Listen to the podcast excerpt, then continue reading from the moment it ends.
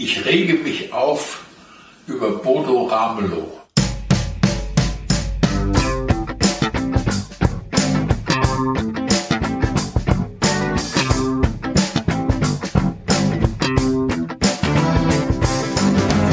Guten Tag, hier ist die Medienwoche. Stefan Winterbauer ist mein Name. Am anderen Ende der Leitung begrüße ich wie fast jede Woche meine lieben Kollegen Christian Mayer, wie fast jede Woche. Ja, hi, ja, von der Stefan, Welt. hallo liebe Zuschauer ja. und Zuhörer in Zuschauer? den nee. Funkhäusern. Ja, ja, ich, keine Ahnung. Wer war das? Hast nicht erkannt, die Stimme? Ich rege mich auf über Bodo Rapp. Ich würde sagen, das war eine künstliche Intelligenz, die von, die von Clubhouse äh, programmiert wurde. Es war das Gegenteil einer künstlichen Intelligenz. Es war eine Oldschool-Intelligenz. Helmut Markwort war das. Oh. Äh, Fokus-Gründer. Hm, Mittlerweile firmiert er als Publizist und glaube ich, ist er noch im Landtag von Bayern als FDP-Abgeordneter. Ich glaube ja. Äh, der hat sich auf Facebook aufgeregt über Bodo Ramelow und seinen Clubhaus, Clubhaus, ey klar, darüber reden wir gleich noch. Ähm, aber zuerst ein anderes Thema. Oder mhm. wollen wir noch erst was Privates reden? Nee, haben wir nicht, oder? Privates nix dieses gefühlige Zeug weg. Ja, wir können gleich nochmal beim, vielleicht beim Impfen ein Ja, das sind wir ja jetzt gleich. Erfahrungen äh, austauschen. Ja. Genau, deswegen. Also es also geht, wir fangen an mit einem Fest, äh, mit einem Medienthema und dann lenken wir über, unsere privaten äh, Belange. Befindlichkeiten. Ja, also es geht, äh, das Impfen regt viele Leute heute auch auf, wahrscheinlich auch Helmut Markwort. Ähm, aber wir betrachten natürlich den Medienaspekt. Da gab es in dieser Klingt Woche. so sehr vornehm. Ja, wir sind auch vornehm. Naja. Äh, da gab es diese Woche äh, Aufregung, Hassel, wie auch immer. Ähm, das Handelsblatt und die Bildzeitung haben Meldungen in Umlauf gebracht, dass der AstraZeneca-Impfstoff bei äh, Senioren, über 65-Jährige sind hier gemeint, nur zu acht Prozent wirksam sei, womöglich. Das würde in Kreisen der Regierung diskutiert. Die Bildzeitung hat die Zahl acht Prozent nicht genannt, sondern hat geschrieben von unter zehn Prozent. Ähm, und das hat für großen Wirbel gesorgt, weil in der Berichterstattung äh, in der Zeitung war diese acht Prozent auch sehr herausgehoben, ja, ne? also genau. als hervorgehobene Zahl zu sehen, acht Prozent. Ja. ja, genau. Und ähm, die beiden Zeitungen haben eben konkret gesagt, es gibt da Hinweise darauf, laut Regierungskreisen, dass dieser Wirkstoff von AstraZeneca eben nur bei den über 65-Jährigen zu 8% wirksam sei. Das wäre natürlich sehr, sehr schlecht. Und dass deswegen die ganze Impfstrategie äh, der Regierung ja wieder wackelt. Ja, man muss sich dann was anderes überlegen. Ähm, da gab es dann im, in, in der Folge dieser Berichte, haben einige Medien haben das übernommen. Ja, natürlich gab große Aufregung. Äh, AstraZeneca, der Hersteller, hat es dann relativ schnell hart dementiert, hat davon gesagt, es sei Unsinn, es würde nicht stimmen. Äh, die Bundesregierung hat es nach einer gewissen Zeit auch dementiert, hat auch gesagt, das ähm, ist nicht so mit diesen acht Prozent Wirksamkeit war aber so ein bisschen wabbelig, also die, das Dementi der Bundesregierung.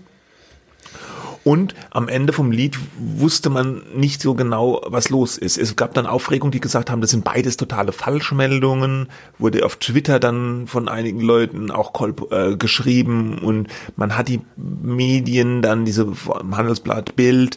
Handelsblatt stand dann ein bisschen stärker im Fokus der Kritik. weiß nicht genau warum äh, äh, denen vorgeworfen, ja, dass das verantwortungslos sei, solche Falschinformationen in so einer schwierigen Situation in die Welt zu setzen. Handelsblatt selbst blieb allerdings bei seiner Berichterstattung.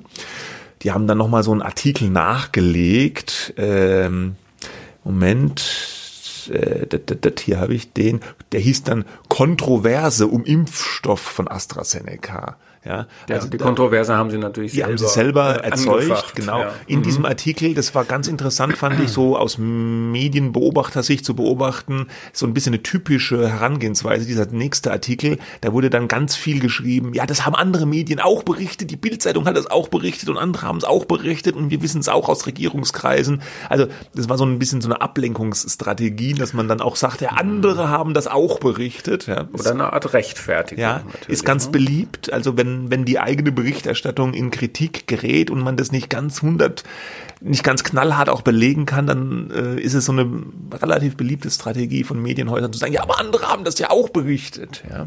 Das ja. haben die hier auch gemacht. Sie Eigentlich hätte man es gerne exklusiv, aber wenn dir dann deine exklusive Meldung um die Ohren fliegt, ja. dann guckt man schnell, wer vielleicht auch noch äh, solche Informationen hat. Hast du erwähnt, dass diese acht Prozent, um die es ging, ja in diesen, äh, in diesen Studien, klinischen Studien zwar durchaus vorkamen, aber nee, noch nicht. Einem, das wollte ich jetzt in einem anderen ja. Zusammenhang. Genau. Ne? Also die acht, äh, ja. Willst du das sagen? Nö, also das, ich glaube, das ist nicht ganz unwichtig. Nee, ist wichtig. Dass dann die ähm, dass dann die Vermutung aufkam, dass man sich da irgendwie auf äh, zwar acht Prozent ist zwar eine Zahl, die vorkommt in den klinischen Studien, aber äh, nicht, dass sie nur acht Prozent wirksam ist, sondern dass der Anteil der älteren Probanden, äh, bei denen dieser Impfstoff getestet wurde, äh, den Anteil von acht Prozent an der Gesamtstudie ausmacht. Ja, ja, und das ist natürlich was komplett anderes. Ja. Äh, auch das hat das Handelsblatt dementiert. Also äh, dann schreiben Sie hier auch ein hochrangiger Beamter des Bundesgesundheitsministeriums, der Einsicht in die aktuelle Datenlage hatte, sagte dem Handelsblatt, Zitat, eine Verwechslung der Zahlen ist ausgeschlossen. Die mhm. Wirksamkeit bei den über 60-Jährigen liegt nach Ansicht der uns bislang zur Verfügung stehenden Daten bei unter 10 Prozent. Naja, warum er dann nicht 8 Prozent sagt, frage ich mich dann auch.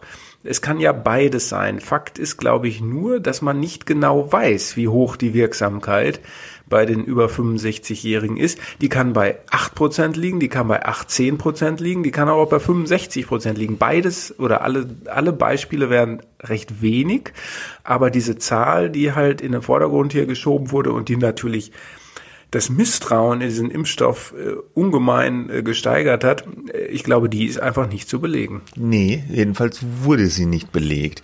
Und heute sind wir schon weiter in der Diskussion. Zwischenzeitlich kam nämlich heraus, dass die Ständige Impfkommission äh, in Deutschland tatsächlich den Impfstoff nur für unter, äh, den AstraZeneca-Impfstoff nur für unter 65-Jährige empfiehlt, allerdings mit einer anderen Begründung, als es bei Handelsblatt und Bild zu lesen war. Die Impfkommission sagt nämlich, die Datenbasis ist einfach zu gering. Diese, diese Studien, die werden ja so gemacht, da werden ja ganz viele Leute werden geimpft mit diesem Impfstoff, ja, und dann guckt man, wer infiziert sich von denen zufällig praktisch normal mit Corona, ja. Und dann hat man praktisch diese Gruppe der Leute, die den Impfstoff haben und die mit Corona infiziert sind. Hat natürlich auch noch eine, eine Placebo-Gruppe äh, nebendran auch. Und äh, äh, bei denen schaut man dann, gibt es diese Nebenwirkungen. Und bei der Testphase des AstraZeneca-Impfstoffs war es wohl so, dass da ähm, nur, wie du schon eben erklärt hast, acht Prozent der Probanden überhaupt über 65 waren. Und wenn ich es richtig gelesen habe, haben sich dann von diesen 8% Teilnehmern wohl nur einer mit Corona infiziert. Ja, ja also, nur oder nicht, die Gruppe war, glaube ich, so 340 genau. Personen. Ja, die, ja, das waren die, die den Impfstoff bekommen haben, aber von genau. dieser 8 Prozent. Die Gesamtheit, die ja, Gesamtheit der, der Ja, und von diesen 365 mhm. Personen hat sich aber eine Person mit Corona dann infiziert. Eine der über 65-Jährigen. Genau. Ja, ja. und das ist dann, ja. und das mhm. ist dann natürlich äh, statistisch schwierig, daraus dann irgendwelche Ableitungen zu machen. Ne? Ja, das, wobei man sich dann natürlich fragt, warum machen sie denn nicht gleich eine Stichprobe oder eine Studie, bei der die Fallzahl einfach höher ist? Äh, das kann ich nicht sagen. Kann man sich fragen. Ähm, es musste ne? halt auch alles schnell gehen, ja. Und dann war vielleicht noch ein bisschen Pech dabei, Pech in Anführungsstrichen, ah, ja. dass sich bei dieser Gruppe von 365 über 65-Jährigen nur einer infiziert hat, ja, hätte auch anders laufen können, dann hätte man eine größere Datenbasis gehabt. Aber äh, das sorgte wohl dafür, dass jetzt bei dieser Gruppe, wieder, wenn ich es richtig gelesen habe, ich meine, ich hätte es richtig gelesen, äh, das sorgt dafür, dass nur eine, eine Nachweiskeit von sogar sechs Prozent äh, für diesen Impfstoff bei über 65-Jährigen äh, äh, nachgewiesen wird. Aber das ja. ist es ist einfach eine Zahl, die ist äh, nicht relevant, weil die ist äh, so unaussagekräftig, weil es nur eine Person ist, ja, dass du einfach gar nichts darüber sagen kannst. Also äh, ja. es gibt keine es gibt keine äh, aussagekräftige Zahl, wie dieser Impfstoff bei über 65-Jährigen wirkt und deswegen wird er nicht zugelassen und nicht eben, weil er nur bei 8% wirken würde. Ne? Ja. Das, ist ein, das ist vielleicht so auf den erst, aufs erste Hören, auf den ersten Blick ein bisschen schwer zu kapieren, aber es sind zwei komplett unterschiedliche Dinge. Ja? So, und jetzt müssen wir mal sagen, äh, natürlich muss alles auf den Tisch, was jetzt diese ganzen Impfstoffe, das Verfahren, auch die, die Wirksamkeit dieser Wirkstoffe äh, äh betrifft. Ja, dafür, da Klar. ist jetzt der Journalismus gefragt. Ähm, und deswegen meine ich das jetzt auch gar nicht sozusagen, nee, da darf man nicht kritisch drüber berichten, man muss kritisch drüber berichten, aber wenn man da mit so Zahlen um sich wirft, die am Ende nicht äh, valide sind, wobei es natürlich interessant ist, dass es mindestens zwei Medien diese Zahl haben. Von wem weiß man natürlich nicht. Quellenschutz, aber vielleicht war es ja auch die gleiche Quelle. weiß man nicht. Ja, äh, ja wenn, ein aber wenn dann so aus, damit rumhantiert wird mit solchen Zahlen, ähm, selbst wenn am Ende dann bei rauskommt, dieser Impfstoff ist vielleicht irgendwie für diese Altersgruppe nicht der beste, ja. ist das jetzt erstmal schon ein, ein Urteil, da werden jetzt alle Leser sagen, weil das ist ja nicht. über, genau, ja. die Nachrichtenagenturen haben das auch kolportiert oder weitergereicht, ähm, äh, dann ist ja sozusagen schon mal klar, ähm, wenn, wenn du dann in der Impfkabine hockst und dann kommt die AstraZeneca-Pulle, ja. dann, äh, und du bist über 65, dann hm, kann ich vielleicht auch lieber BioNTech haben. Ja, so sieht's aus. Ja. Also das ist ähm, ein Fall, mal wieder so Verantwortung der Medien, ja. Und äh, ich glaube, hier kann man sagen, wurden die Medien, die beiden Medien zumindest, äh, Bild und Handelsblatt, nicht ihrer Verantwortung gerecht. Ja.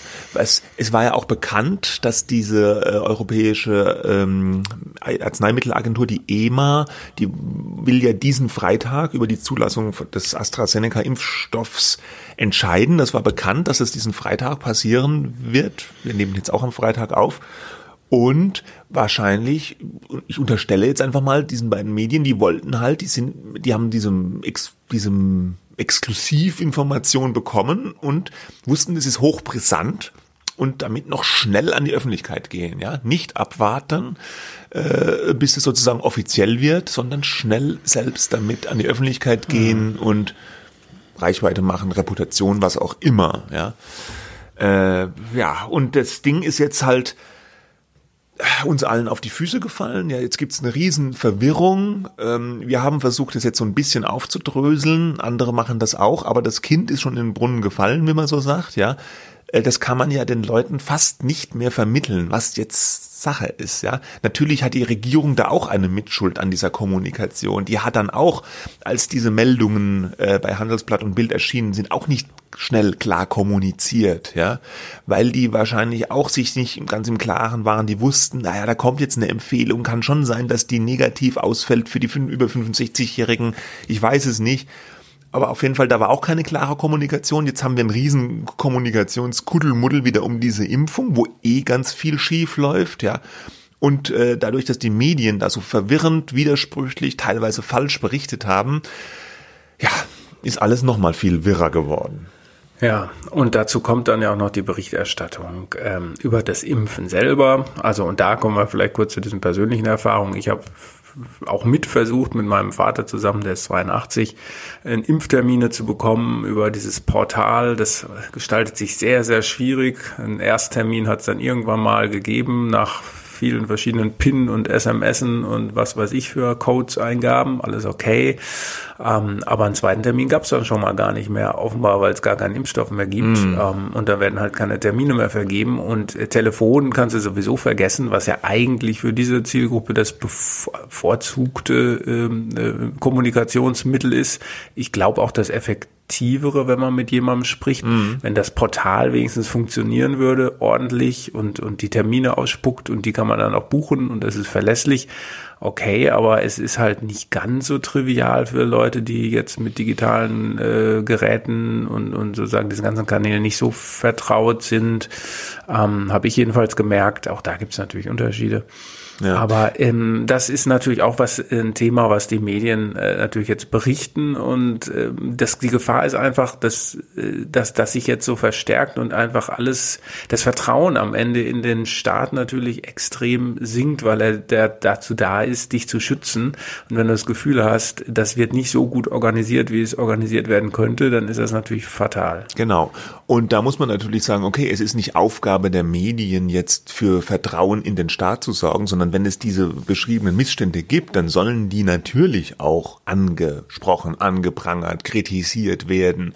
Aber die Medien sollen sich selbst eben auch verantwortungsvoll benehmen, ja, was ihre eigene Berichterstattung betrifft, ja, Mord zum Sonntag und äh, nicht dann irgend mit irgendwelchem Zeug vorbrechen in so einer Situation. Ich glaube, in so einer Situation, wie wir sie jetzt haben, ist es noch wichtiger als ohnehin schon, dass man da ganz stark auf Fakten schaut und checkt, äh, wie ist das und manchmal sind die Medien ja so, dass sie schon ein bisschen vorpreschen und ähm, schnell äh, was berichten, ja. Klar, wenn du Journalist bist und eine Information hast und Willst du, die raus denkst, du hast sie verifiziert, dann, ja. soll, dann muss sie raus. Es ja, ist auch Konkurrenzverhältnis mhm. zwischen den Medien, ja. Exklusive Informationen sind ein rares Gut oft werden die gestreut, das heißt, äh, man weiß sich nicht, kommt ein anderes Medium damit raus, aber da sollte eigentlich doch in der jetzigen Lage das ein bisschen zurückstehen und lieber Zurückhaltung üben in der Berichterstattung über sowas, ja, was auch tatsächlich eklatante Auswirkungen auf die wirkliche Welt hat, statt da so vorzubrechen, ja. Das finde ich, kann man jetzt an dem Punkt schon wirklich mal kritisieren. Ja. ja kann man. So. Okay. So. Ich habe die Taste gesucht. Kommen wir ja, zum, zum Thema der vergangenen Woche, ne? Zum äh, Bodo. Ja, zum Bodo. Eigentlich zu Clubhouse, der heiße Scheiß. Wir hatten es letzte Woche schon. Wir haben uns das mal angeschaut, diese Clubhouse, dieses Clubhouse-Phänomen, die App. Du hast sie immer noch nicht vermutet. Nein. Gut, du bleibst konsequent. Noch, noch, ja hart. Wobei, ne, der Hype hat schon wieder, so ist das natürlich immer, in der vorvergangenen Woche haben alle drüber gesprochen und das steigerte sich dann noch bis zu nach unserem Aufnahmetermin am vergangenen Freitag. Da haben wir das ja alles ein bisschen auseinanderklamüsert, was das soll, wer das macht und wer da dabei ist. Bei dieser Audio-App, wo man halt einfach reinquatscht und andere hören zu und dann eröffne ich einen Raum und sage, ich rede jetzt mal übers Impfen, wer will zuhören und dann und so weiter. Aber am Freitag, im Vergangen, in der vergangenen Freitagnacht, ja, ähm, äh, trug es sich nun zu, dass Bodo Ramelow, Ministerpräsident von Thüringen, Partei Die Linke, ähm, sich da gebeten wurde zu so einem Chat ähm, mit jungen Leuten. Und da ging es, glaube ich, offiziell so um Trash-Talk oder Trash-Sendung, was er da gemacht hat um zwölf, Mitternacht, halb eins, I don't know. Aber er war halt nun mal da, weil da, glaube ich, auch junge Politiker Musikerinnen waren, die Aha. dann gesagt haben, Bodo, äh, let's go, ähm, Clubhouse, ähm, place to be. Und da hat er sich dann eingeschaltet und hat so ein bisschen erzählt und dann hat ihn, ich glaube, ein Kollege von der Bild war es, angesprochen auf die Ministerpräsidentenkonferenz und dann kam er so ein bisschen ins Erzählen und hat dann unter anderem erzählt, dass er da in der MPK, wo es dann auch um die Pandemie-Maßnahmen, äh, wichtige Leben- und Tod-Dinge geht, dass er da gerne Candy Crush spielt. Nicht um sich abzulenken, sondern er macht's halt einfach nebenbei. Zehn Level schafft er, hat er dann mhm. auch noch mhm. erzählt. Und dann fiel auch noch äh, die Bezeichnung Merkelchen für die Bundeskanzlerin mhm. ähm, und einiges andere mehr. Aber das waren so die zwei Aufreger eigentlich. So, und dann hatte, war da mein Kollege Johannes Boje, Chefredakteur von der Welt am Sonntag, mit in diesem Raum, mit fast 2.000, 3.000 anderen Leuten auch. Also das war jetzt keine Privatveranstaltung. Und der hat das dann aufgeschrieben, veröffentlicht in der Welt am Sonntag. Und dann ging die große Debatte los. Darf man denn das aufschreiben, was in dem Clubhouse der Bodo Ramelow ähm, so mal jungen Leuten und anderen, die dabei waren, erzählt? Also, äh, genau.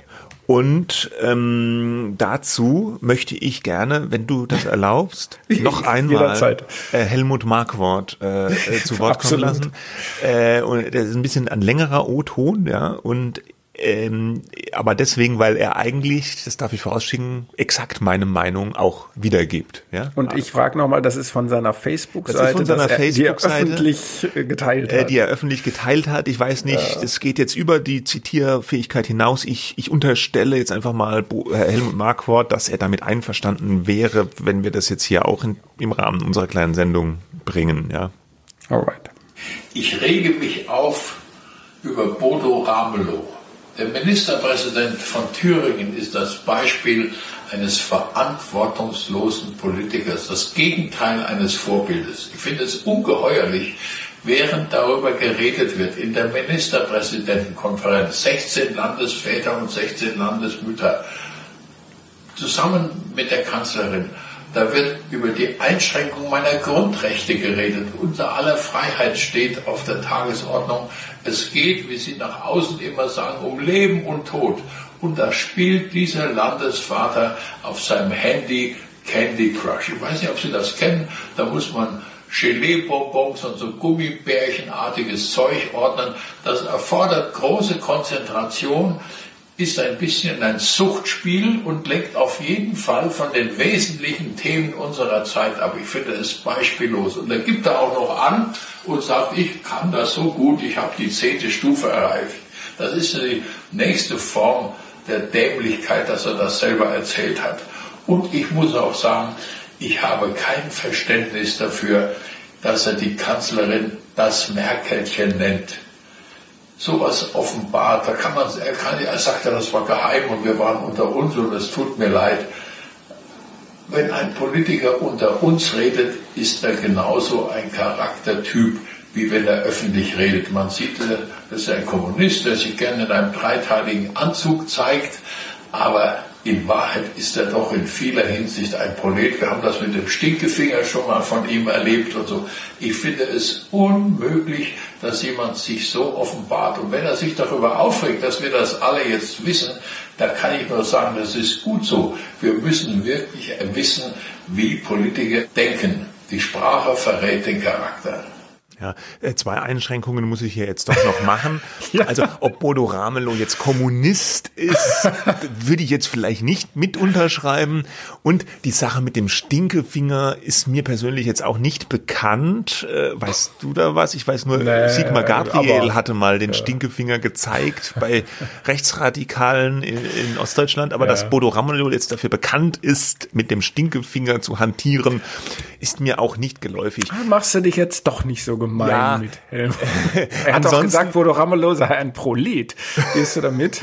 nee, das, das, das, ist, äh, das war ja im, im Kontext des Kommunisten. Ja, aber Kommunisten sind ja nicht automatisch, naja gut, ich meine, nee, nee. Im, im herkömmlichen Sinne, im, im Jargon. Nee, also will ne, ich auch nicht sagen. Her, nee. aber, aber was so meinte er es wahrscheinlich. Ja, was er aber ansonsten gesagt hat, das würde ich alles ja mitgehen. Ich fand auch die ja. Von Bodo Ramelow unfassbar dämlich, ja, muss man so sagen. Aber da meinst du jetzt dämlich, er hätte es einfach nicht sagen ja. sollen? Ja. Ja. Ja. Er kann das ruhig machen, aber nee, er soll es nicht sagen. Ich finde erstens, man sollte es nicht machen, ja, also ja. Candy Crush spielen während der MPK und zweitens, ja. wenn man es schon macht, also ist blöd blöd genug, ja, finde ich, äh, würde ich es nicht sagen und wenn ich es dann sage in einer öffentlichen, in einem öffentlichen Setting, ja, das war das Clubhouse Gespräch, das war öffentlich, da konnte jeder rein, da waren zig Leute drin, du hast es gesagt, wenn ich es dann Tausende, wenn ich es dann sage, dann brauche ich mich nicht wundern, wenn darüber berichtet wird und wenn sich Leute darüber aufregen. Das ist ganz normal. Ja, ja da ist nichts ähm, privat. Ja. Nee, das finde ich ja auch. Ich habe da einen Artikel so geschrieben, dann habe ich so die Überschrift gegeben, Journalismus ist auch ein Clubhouse kein Neuland. Es wurde jetzt so ein bisschen so getan, vereinzelt. Äh, es gibt schon viele, die genau das sagen, das ist öffentlich und da darf man sich nicht wundern. Es gibt schon ein paar oder einige, die sagen, wir sind doch hier unter uns, denn das ist doch eine App, wo nicht alle Zugang zu haben. Und außerdem gibt's doch die allgemeinen Geschäftsbedingungen von Clubhouse, ja. nicht auf Deutsch, ja, wo dann drin steht, ähm, da steht allerdings auch drin, man soll es nicht aufzeichnen. Und wenn man etwas zitieren möchte und jemand im Clubhaus, Clubhaus vorher gesagt hat, das, was ich jetzt sage, das ist hier unter uns, ähm, dann darf man das nicht machen. Aber da würde ich mal drauf sagen, äh, ja, fuck it. Ähm, das, äh, die allgemeinen Geschäfts, ja, die allgemeinen Geschäftsbedingungen, wenn es irgendwas ist von öffentlichem Interesse, da kann man natürlich immer darüber diskutieren, was ist von öffentlichem Interesse, das entscheiden ja teilweise auch Gerichte, aber dann kann man berichten, ob da irgendwie eine komische AGB auf Englisch formuliert ist oder eben nicht. Das ist ja eine künstliche Beschränkung, äh, mit der sie sich einfach nur absichern, die Betreiber hm, dieser App, wahrscheinlich natürlich auch, um, um eben vor Ansprüchen äh, sich, sich abzusichern. Aber wenn der Journal wenn da ein Journalist dabei ist, bei so vielen Leuten, wo es nicht explizit heißt, das ist ja Closed Job, dann darf und muss man das natürlich äh, berichten. Ja, ja ähm, mein Kollege Frank Puscher hat für Media dann einen langen Artikel dazu geschrieben über diese Problematik äh, Presserecht und Urheberrecht, AGBs und Clubhouse und was man da darf und nicht, den verlinke ich in der Show Notes. Der hat dafür mit diversen Medienanwälten auch gesprochen und so ein bisschen das Fazit ist, dass das tatsächlich alles noch nicht so äh, durchdekliniert ist, was man da wirklich darf. Es gibt diese angesprochenen AGBs, die allgemeinen Geschäftsbedingungen, ja, die kann Clubhouse aufstellen. Die äh, sind aber, äh, wie du schon gesagt hast, null und nichtig, ähm, wenn etwas von öffentlichem Interesse da diskutiert wird. Da sagt zum Beispiel der Medienanwalt Matthias Prinz, auch wenn die AGB die Nutzer verpflichtet, Aufzeichnungen zu unterlassen, lässt sich ein öffentliches Interesse an, Interesse an Berichterstattung, gerade wenn sich ein Spitzenpolitiker in derart großer Runde zu politischen Themen äußert, nicht wegdiskutieren. Ja, also das ist einfach so. Ja, da und das ist überall so. Ne? Ja, das ist überall so. Und wenn morgen eine neue App kommt oder bei, bei TikTok oder so irgendwie was ist und Bodo Ramelow bei TikTok was sagt, dann ist das auch okay. Genau. Dann kann man es auch zitieren. Wenn es von öffentlichem Interesse ist. Ja, genau. Wenn er sagt, was er gerne äh, für welche Farbe seine Unterhosen haben, ist das egal. Ja. ja. Und ähm, was vielleicht auch noch ganz interessant ist, Clubhouse zeichnet ja selbst diese ganzen Talks auf bis kurz nach Beendigung. Sie sagen, um praktisch ähm, äh, Be Belege zu haben, wenn Verstöße gegen Richtlinien gemeldet werden, wenn da Hate Speech äh, äh, stattfindet und so weiter. Da sieht der Medienanwalt Christian Solmecke ähm, unter anderem einen möglichen Verstoß sogar gegen die DSGVO, gegen die Datenschutzgrundverordnung in diesem mhm. Aufzeichnen. Und generell die Medienanwälte, also die sagen, da ist ganz viel noch nicht juristisch geklärt. Ja, also die haben diese AGBs, die sind von einem US-Unternehmen. Diese Sache mit dem öffentlichen Interesse, die ist unstrittig. Ja, aber ob Clubhouse das eigentlich selber darf, das aufzeichnen oder nicht, oder wie ich zitieren darf aus Clubhouse, ob das irgendwelche Folgen hat, ist alles noch ein bisschen unklar. Ja, so ist das. Ja, ich äh, grundsätzlich glaube ich, naja gut, das ich kann jetzt, möchte jetzt gar nicht so von mir auf andere schließen, aber es, mein Interesse hat dann, ach, das Interesse ist noch da, aber sozusagen die Nutzung ist deutlich abgeflaut, aber ich muss einfach sagen, diese App ist mit meinem Leben nicht vereinbar, ja, also ich, ich äh, kann mich da nicht ständig einwählen, ich habe dazu gar keine Zeit und abends da habe ich am Anfang abends gemacht, statt dann mal irgendwie eine Serie zu schauen oder irgendwie was anderes zu machen. Aber es mm, hat dann schon ein bisschen abgenommen, diese, mm, diese, diese einfach, ich glaube aber, es liegt nicht daran, dass ich nicht grundsätzlich finde, dass diese App sehr interessant ist, wegen dieses Mechanismus, Beteiligung und, und so schnell, spontan über was reden zu können, wo dann viele hundert Leute dazukommen. Das liegt einfach daran, dass es zu meinem Leben nicht passt. Ja. Christian Drosten würde sagen, ich habe Besseres zu tun. Gut, äh, jetzt schaue ich mal auf unseren kleinen Ablaufplan. Was kommt als nächstes? Der offene Brief und Ärger beim ja. Stern. Ja. ja. Oh Gott, es ist wieder so viel Ärger. Also, fangen wir mal kurz mit dem Stern an. Fangen wir beim Stern an. Ja, da gibt es ein paar Neuerungen und zwar wollen die beim Stern die wichtigen Ressorts Politik und Wirtschaft in der Hamburger Redaktion abschaffen, nach Berlin verlegen und dort mit den Redaktionen von Kapital und Business Punk zusammenlegen. Und das Ganze unter der Führung des Kapitalchefredakteurs Horst von Butler und der soll dabei gleichzeitig in die Stern-Chefredaktion aufsteigen. Soweit. Und die Chefredakteure bleiben aber die Chefredakteure. Die Chefredakteure bleiben die Chefredakteure in Hamburg, das sind Florian äh, Kless und Anna Beke Gretemeyer. Ja, jetzt wird sich der eine oder andere Hörer denken vielleicht so, so what, ja und? egal, was juckt's mich, ja. Aber beim Stern hat diese Maßnahme, diese angekündigte Maßnahme für einen riesen Ärger gesorgt. Der, die Redaktion hat auch so einen Beirat, so ein Gremium, was die Redaktionsinteressen vertritt. Die haben sich bei der Chefredaktion und der Geschäftsführung massiv beschwert gegen diese Pläne. Sie sagen praktisch, das sei ähm, äh, ein Unding. Ja, der Stern wird da in der Bedeutung zurückgestutzt. Die Redaktion in Hamburg braucht ein Politikressort, sie braucht ein Wirtschaftsressort und sie sind auch ganz vehement gegen die Berufung von dem von Butler, ja, weil man man man man fürchtet da so, dass da so praktisch die wichtigsten äh, mit die wichtigsten Ressorts ja jetzt unter eine andere Führung gestellt werden, weg von der Hauptredaktion und zusammen mit so zwei anderen, dass das so der, Einsch der, der das Einfalltor ist für eine weitere Zusammenlegung von Redaktionen, wird befürchtet. Das Ganze geht auch einher mit einem Stellenabbau. Ja, die äh, Redakteure in Hamburg in den betroffenen Ressorts, die müssen sich dann neu bewerben in, für die Stellen in Berlin. Und wer da nicht mit will, der kriegt vielleicht eine Altersteilzeit oder auch nicht. Ja, das ist alles noch nicht so ganz geklärt. Ja. Ja, und dann hat sich auch noch der Betriebsrat eingeschaltet, läuft auch Sturm gegen diese Regelung und da ist jetzt richtig, ja, Ärger im Karton. Ärger ja. in der Sternredaktion ist kein ganz neues Phänomen. Diese Redaktion galt früher mal immer so, das Stichwort war Haifischbecken. Kannst, ja, wir, wir Mittelälteren erinnern uns daran. Ne?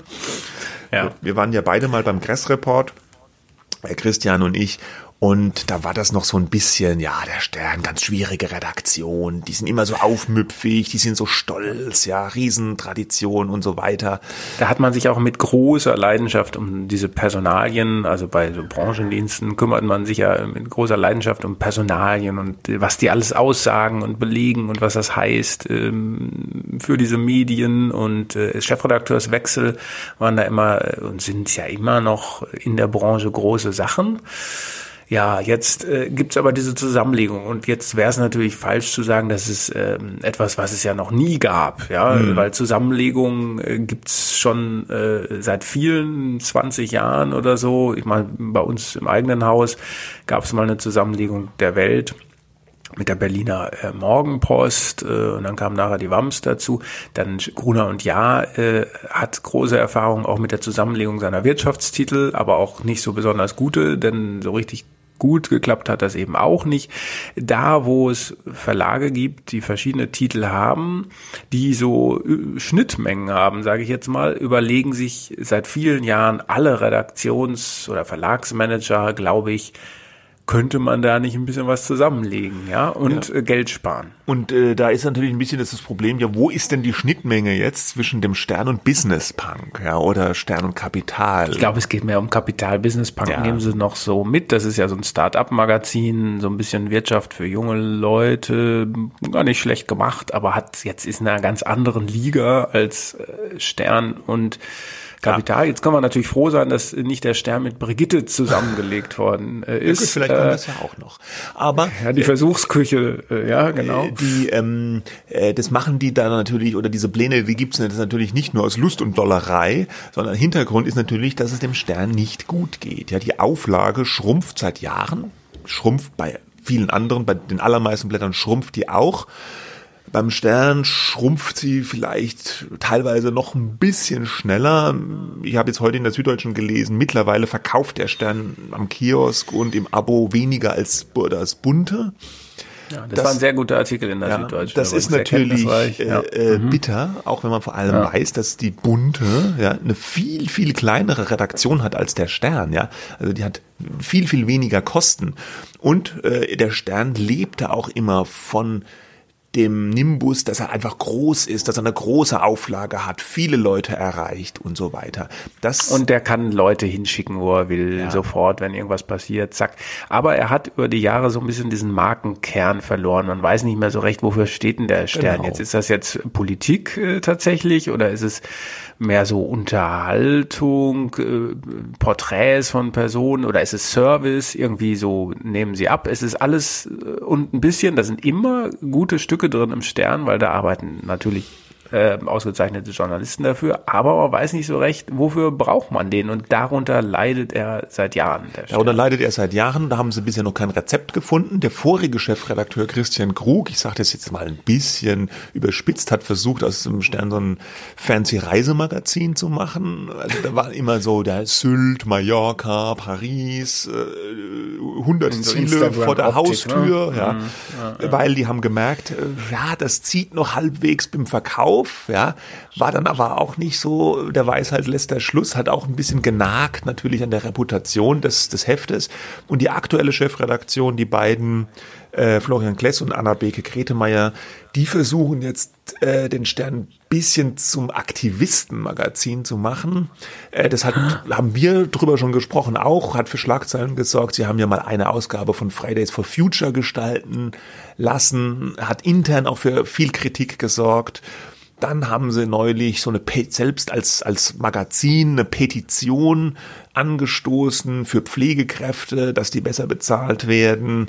Und neulich haben sie auch nochmal sowas gemacht, wo sie sich für die Frauenquote sehr stark gemacht haben. Das ist auch erklärtes Ziel, ja, dass sie sagen, sie wollen praktisch bei den, bei den gesellschaftlich relevanten Themen mitspielen, gehört werden, nicht mehr nur am Rand des Spielfelds stehen, so hat es, glaube ich, der Florian Kless mal ausgedrückt, sondern mit auch aufspielen, ja, ein Akteur werden äh, eine ja, nicht unumstrittene Strategie. Bisher hat es auch nichts gebracht für die Auflage, muss man sagen, mm, und sondern eher nur ein Ärger, ja, intern und Kritik von extern.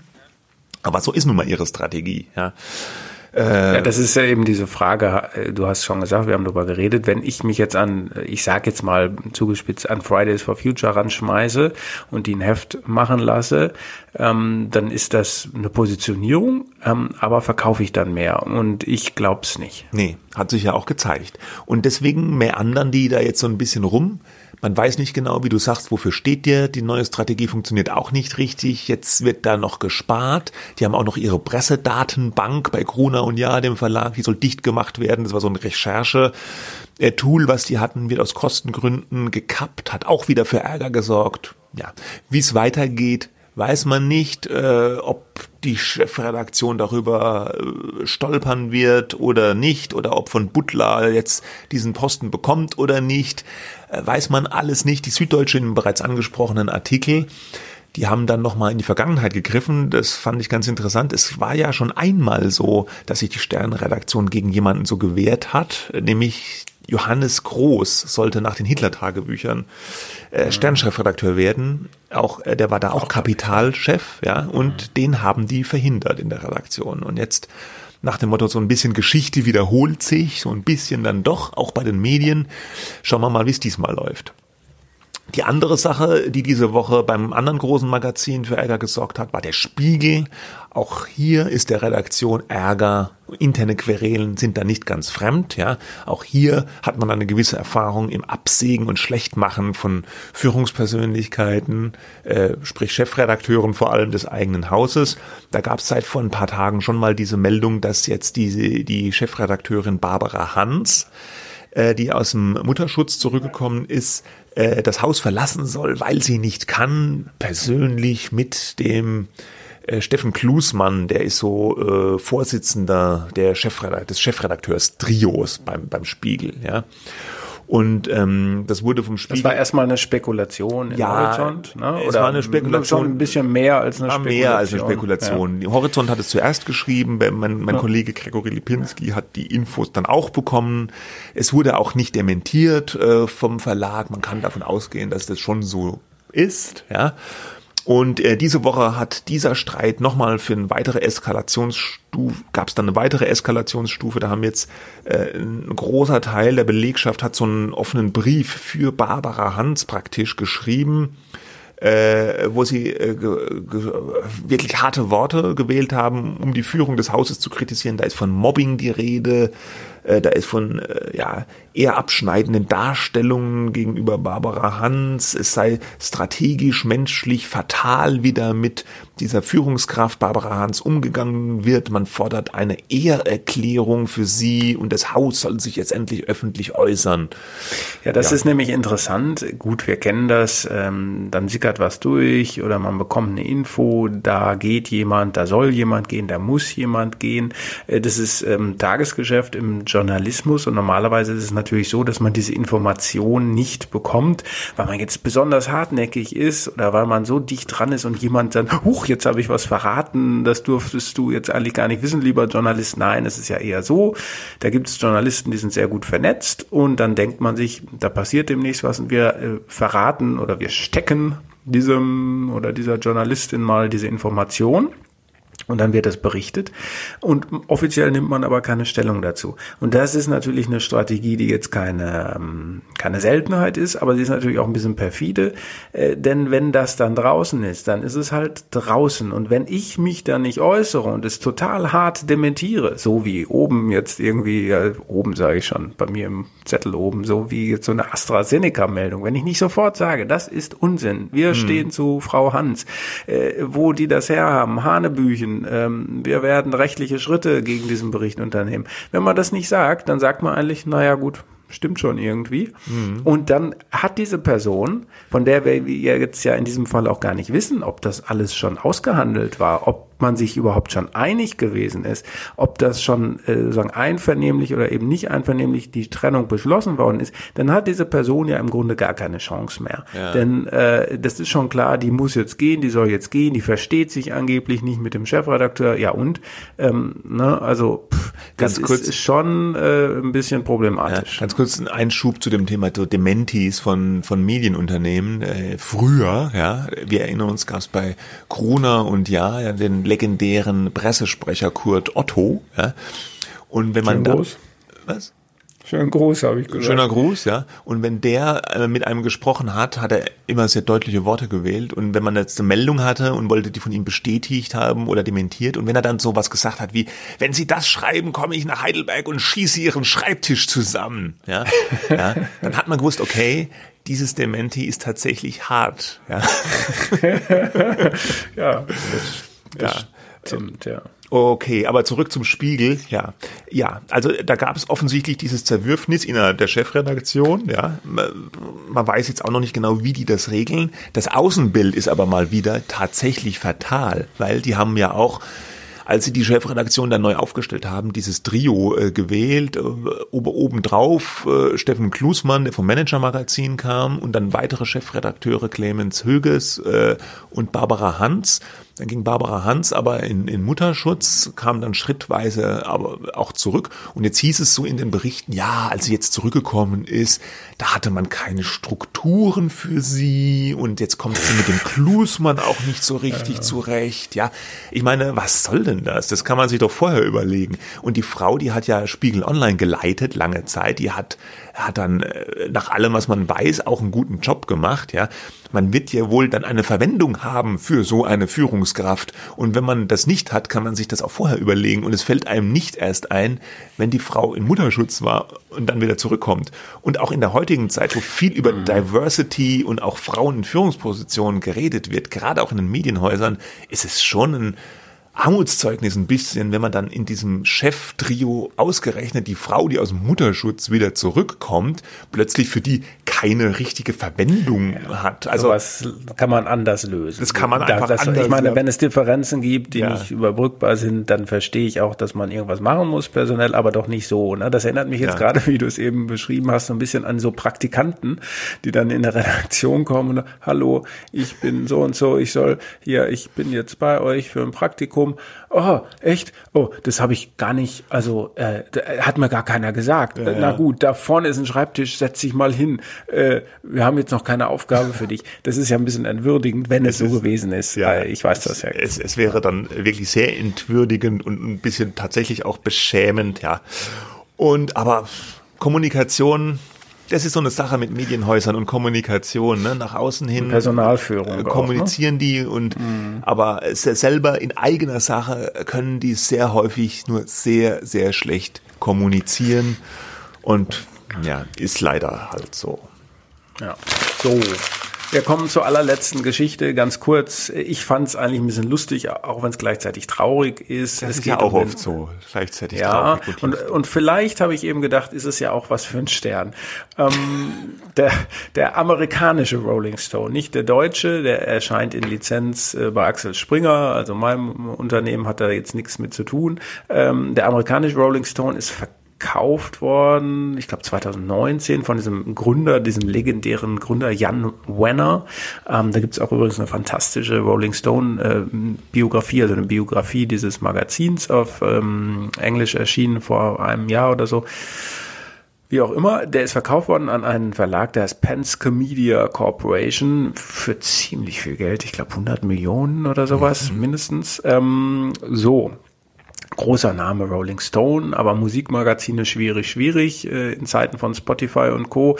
Ähm, die brauchen Geld, äh, die brauchen neue Erlösquellen. Da haben die sich schon ein bisschen was überlegt, natürlich immer digital, digital, äh, weil die Auflage natürlich auch sinkt. Und äh, jetzt hat man die äh, interessante Idee gehabt, äh, manchmal möchte man ja so Gastautoren haben. Ja, äh, hat ja jedes Medium. Ihr habt das, wir mhm. haben das. Alle haben irgendwelche Gastautoren. Ja, und die fühlen sich dann meistens irgendwie, die wollen was sagen oder die fühlen sich gebauchpinselt oder die finden das irgendwie gut, weil sie auch publizieren wollen, kriegen dafür natürlich auch in der Regel Geld. Ja, naja. Autoren, ja, manchmal.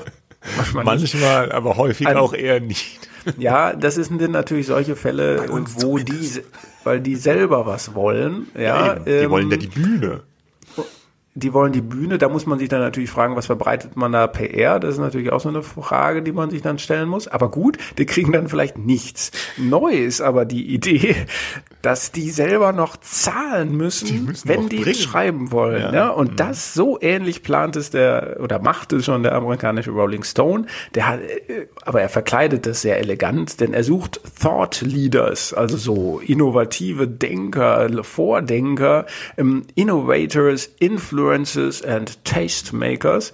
Ähm, und diese Leute, die sich von diesen Attributen angesprochen fühlen, dürfen beim Rolling Stone schreiben, wenn sie 2000 Dollar bezahlen. Ja? Mhm.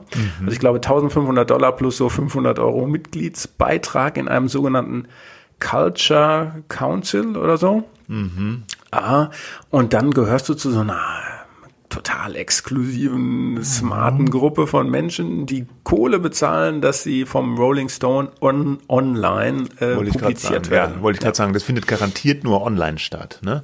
That's right. Ähm, und das ist natürlich irgendwo eine Verzweiflungstat, ne? wenn ja. du deine äh, Plattform hergibst, um zu sagen, und das heißt bestimmt Leute, online. eigentlich seid ihr Thought Leader, aber ist uns egal, Hauptsache ihr drückt die Cola ab, dann veröffentlichen wir euren Quark. Ja. ja. Und äh, jede Wette, das ist online auch so ein bestimmter Bereich auf der Website, oder? Ja, das müssen sie, glaube ich, sogar machen ja. oder machen sie so ein bisschen Alibi-mäßig abgetrennt. Ähm, ja. Ja, ist ein bisschen jämmerlich für alle Beteiligten. Also sowohl für die Thought Leader als auch für den Rolling Stone natürlich. Ne? Aber uh, let's wait. Äh, vielleicht lässt sich da ja auch in Deutschland jemand von überzeugen oder es gibt vielleicht sogar schon. Ja, das möchte ich nicht ausschließen, dass es das auch schon ja. gibt. Vielleicht dann nicht so prominent oder so, ja. Aber ich würde jetzt nicht meine Hand dafür ins Feuer legen, dass das Nein. nicht schon hier und da mal passiert. Bei uns nicht. Bei uns natürlich auch nicht. Ja. Okay, gut, gut, Dann machen wir den Sack hier zu für diese Woche. Wir haben äh, Freitag, das Wetter ist schlecht. Ähm, äh, nächste Woche bist du da weg? Oder bist du ich habe, äh, es sind die sogenannten Winterferien in Berlin, äh, was natürlich keine Ferien sind, weil wir ja auch nicht, na gut, es sind Ferien, aber wir fahren nicht weg. Ich bin da, aber ich möchte eigentlich, ich, also ich würde dir das gerne überlassen, die okay. Entscheidung, ob du dann, den Hörern eine Folge spendierst. Dann äh, beschließe ich diese Folge mit einem beherzten Schauen wir mal. Äh, es gibt dann eine, eine Idee, äh, was wir nächste Woche machen können ohne Christian. Ja, seien Sie gespannt. Ich kann es noch nicht versprechen, aber vielleicht kommt eine Folge, vielleicht auch nicht. Ja, mit diesen ja, mit diesem Ausblick. Schönes so Wochenende. Aus. Bis dann. Tschüss.